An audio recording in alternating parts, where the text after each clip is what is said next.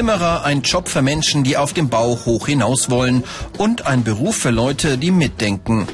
Geselle Ingo Blume und Lehrling Malte Hamer etwa.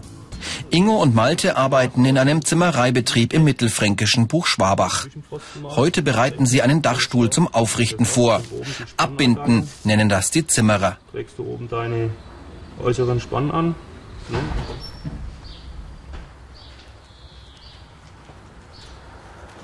Malte muss präzise arbeiten. Später auf der Baustelle soll alles passen. Das Berufsbildungsgesetz und die Handwerksordnung regeln die dreijährige Ausbildung, die auch Industriebetriebe anbieten. Eine bestimmte schulische oder berufliche Vorbildung wird dabei nicht vorausgesetzt. Die Handwerksbetriebe stellen überwiegend Bewerber mit Hauptschulabschluss ein. Bei Lehrstellen in der Industrie besitzen die meisten Lehrlinge die mittlere Reife. Der Besuch der Berufsschule ergänzt die Ausbildung in den Betrieben. Diese Fähigkeiten sind gefragt. Räumliches Vorstellungsvermögen, handwerkliches Geschick, Geschick im Umgang mit Maschinen und Körperbeherrschung. Daneben müssen Zimmerer auch gut in Mathematik sein. Schließlich berechnen sie täglich Werkstückmaße, Materialkosten und Materialbedarf. Auch Bauphysik darf einem Zimmermann nicht völlig fremd sein. Die Arbeit der Zimmerer geht längst über das Verbinden von Holz hinaus. Energieeffizienz, Winddichtigkeit, Schallbrücken, solche Themen gehören zum Arbeitsalltag.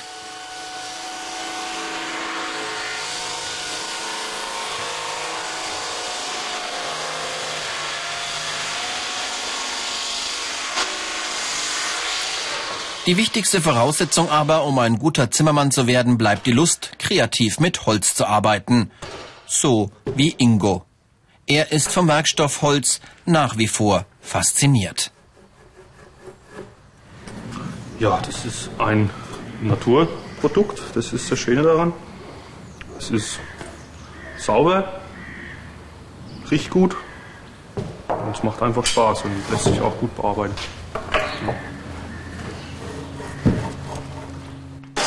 Frauen entscheiden sich selten für den Beruf. Gründe gibt es viele. Die Zimmerleute heben oft schwer und müssen kräftig zupacken. Die großen Handkreissägen beispielsweise wiegen auch schon mal mehr als 20 Kilo. Apropos Werkzeug. Auch bei angestellten Zimmerern ist es meist üblich, dass jeder mit seinem eigenen Werkzeug arbeitet. Stechbeitel, Hammer und Axt werden äußerst ungern an Kollegen verliehen. Nur die großen Maschinen nutzt das ganze Team gemeinsam.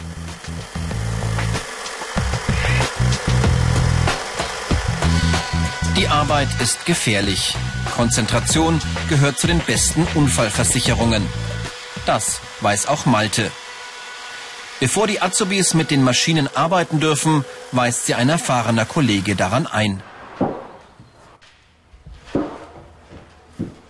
Neben dem eigentlichen Dachstuhl bereiten Ingo und Malte auch zwei dazugehörige Dachgauben vor. Vorbereitung in der Werkstatt spart später auf der Baustelle Zeit und letztlich Geld. Hier in der Halle haben sie alle Maschinen vor Ort und ein Dach über dem Kopf.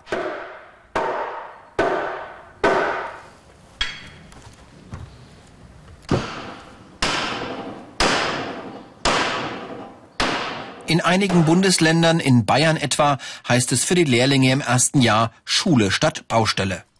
In einem Berufsgrundbildungsjahr lernen sie möglichst viel Theorie. Erst dann kommt die Praxis in ihren Ausbildungsbetrieben. Die Ausbildungsinhalte.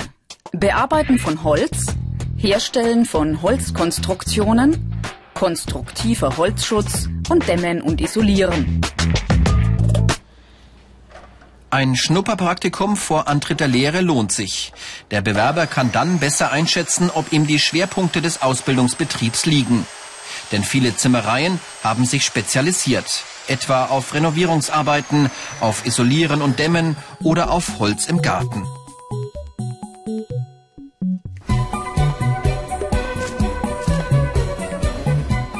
Der Beruf ist vielfältig. Das macht den Reiz aus, auch für Hans Gehring. Der Chef und Meister von Ingo und Malte hat sich zwar auf die Sanierung von bestehenden Dachstühlen und denkmalgeschützten Häusern spezialisiert, aber immer wieder beauftragen ihn Landschaftsarchitekten mit dem Bau von Holzdecks und Holzwegen. Holz passt einfach gut in den Garten. Und auch hier sind Zimmerer gefragt.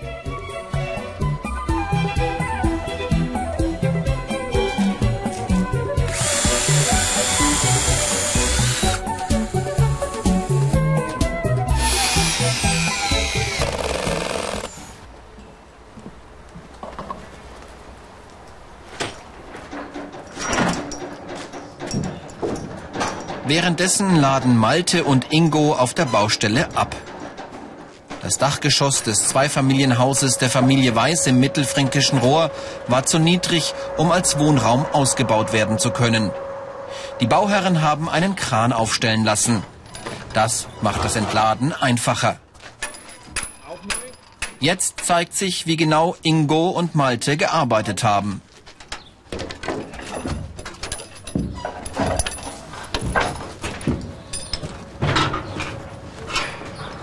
Sieht gut aus. Alles passt.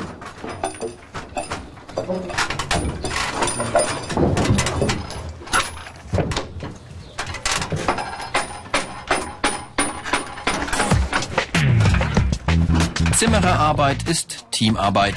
Ingo und seine Kollegen arbeiten seit Jahren zusammen.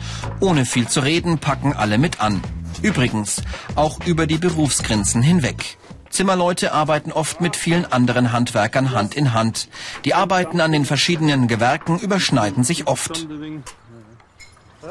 Dachstühle aufzurichten gehört zu Ingos Lieblingsarbeiten, aber ihm gefällt vor allem die Abwechslung im Job. Trockenbau gehört dazu, Fußböden, Treppenbau, Holzdecken und Carports und alle, alle möglichen Holzkonstruktionen. Zaunkonstruktion oder alles, was mit Holz zu tun hat. Und sei es ein Wäschegalgen. Der Meister selbst greift zum klassischen Handbagger. Das Holz muss immer weg vom Wasser, also auch weg von der Erde. Wird es dauerhaft nass, fault das Holz zusammen. Die Handwerker müssen so planen und ausführen, dass das Holz schnell trocknet. Konstruktiver Holzschutz heißt das. Das ist beim Wäschegalgen nicht anders als bei einem Fachwerk oder einem Dachstuhl. Damit der Holzständer gar nicht erst mit der Erde in Berührung kommen wird, betoniert Meister Gehring einen verzinkten Träger ein.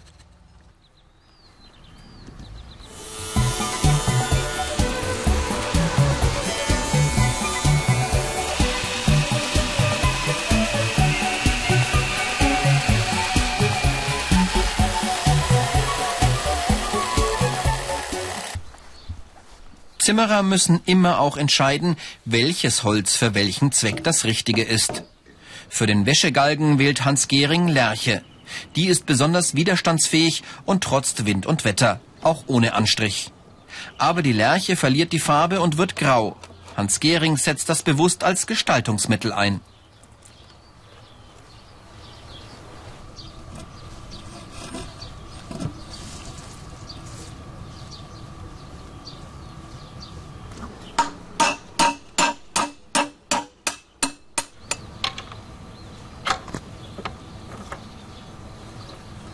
Fertig. Der Meister ist zufrieden. Ein leichter Auftrag bei schönem Wetter.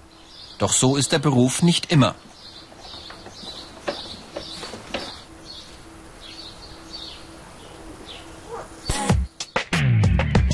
Die negativen Seiten. Körperlich anstrengend, Wetter, saisonale Arbeitszeit.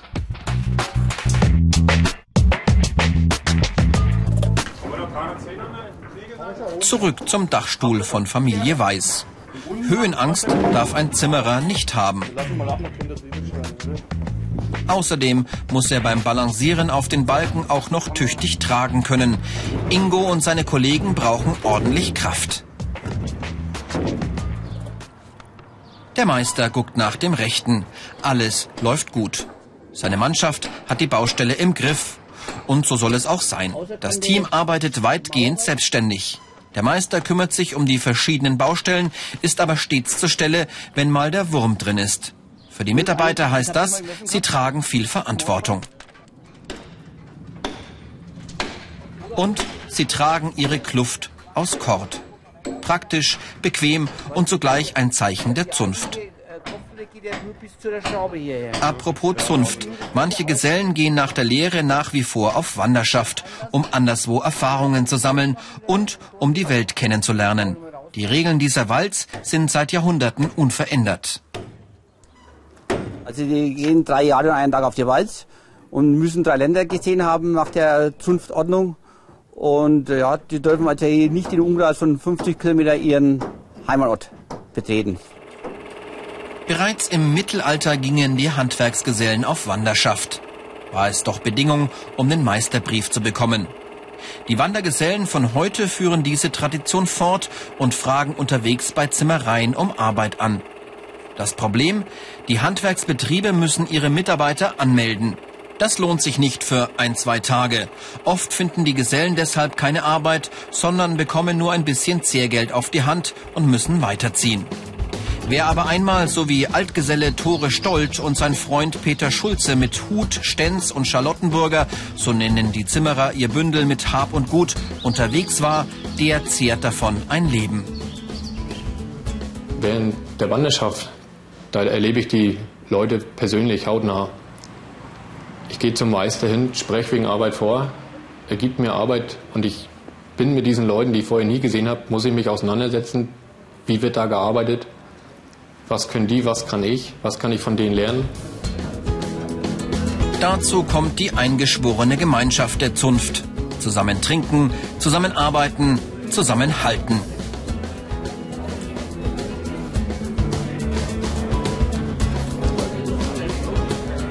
So wie die Alten eben. Ein Zimmerer auf der Walz ist in der heutigen Zeit die Ausnahme. Doch wer sich für den Beruf entscheidet, dem steht es offen, auf Wanderschaft zu gehen und die Tradition fortleben zu lassen.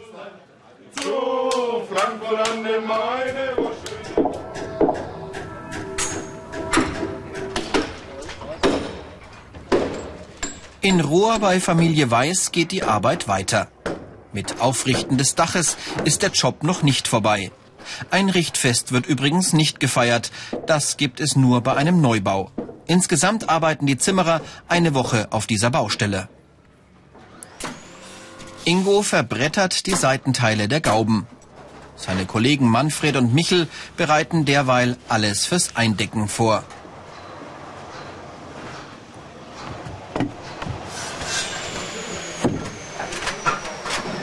Manfred ist Polier auf der Baustelle, Vertreter vom Chef also. Eine der Möglichkeiten, Karriere zu machen. Neben der Spezialisierung auf verschiedene Richtungen, Bauzimmerei, Fertighausmontage und Bühnenzimmerei beim Theater etwa, sehen die klassischen Aufstiegschancen so aus.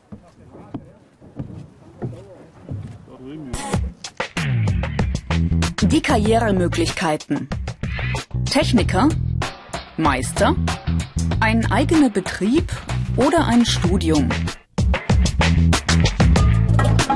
Dachdecken, Aufbauen von Solaranlagen, Flaschenarbeiten. Oft führen Zimmerleute diese verwandten Gewerke mit aus. Der Beruf ist so abwechslungsreich wie kein anderer auf dem Bau. Und wann macht er keinen Spaß? Gibt's nicht. Ich habe es noch nicht erlebt, dass er gar keinen Spaß macht. Vor allem manchmal ist er stabig und dreckig, aber das ist überall so. Manchmal macht es mehr Spaß, manchmal weniger, aber gar keinen Spaß. Das ist mir noch nicht passiert. Mehr Informationen und viele weitere Berufsporträts als Video und als Podcast gibt es im Internet unter www.ichmachs.com.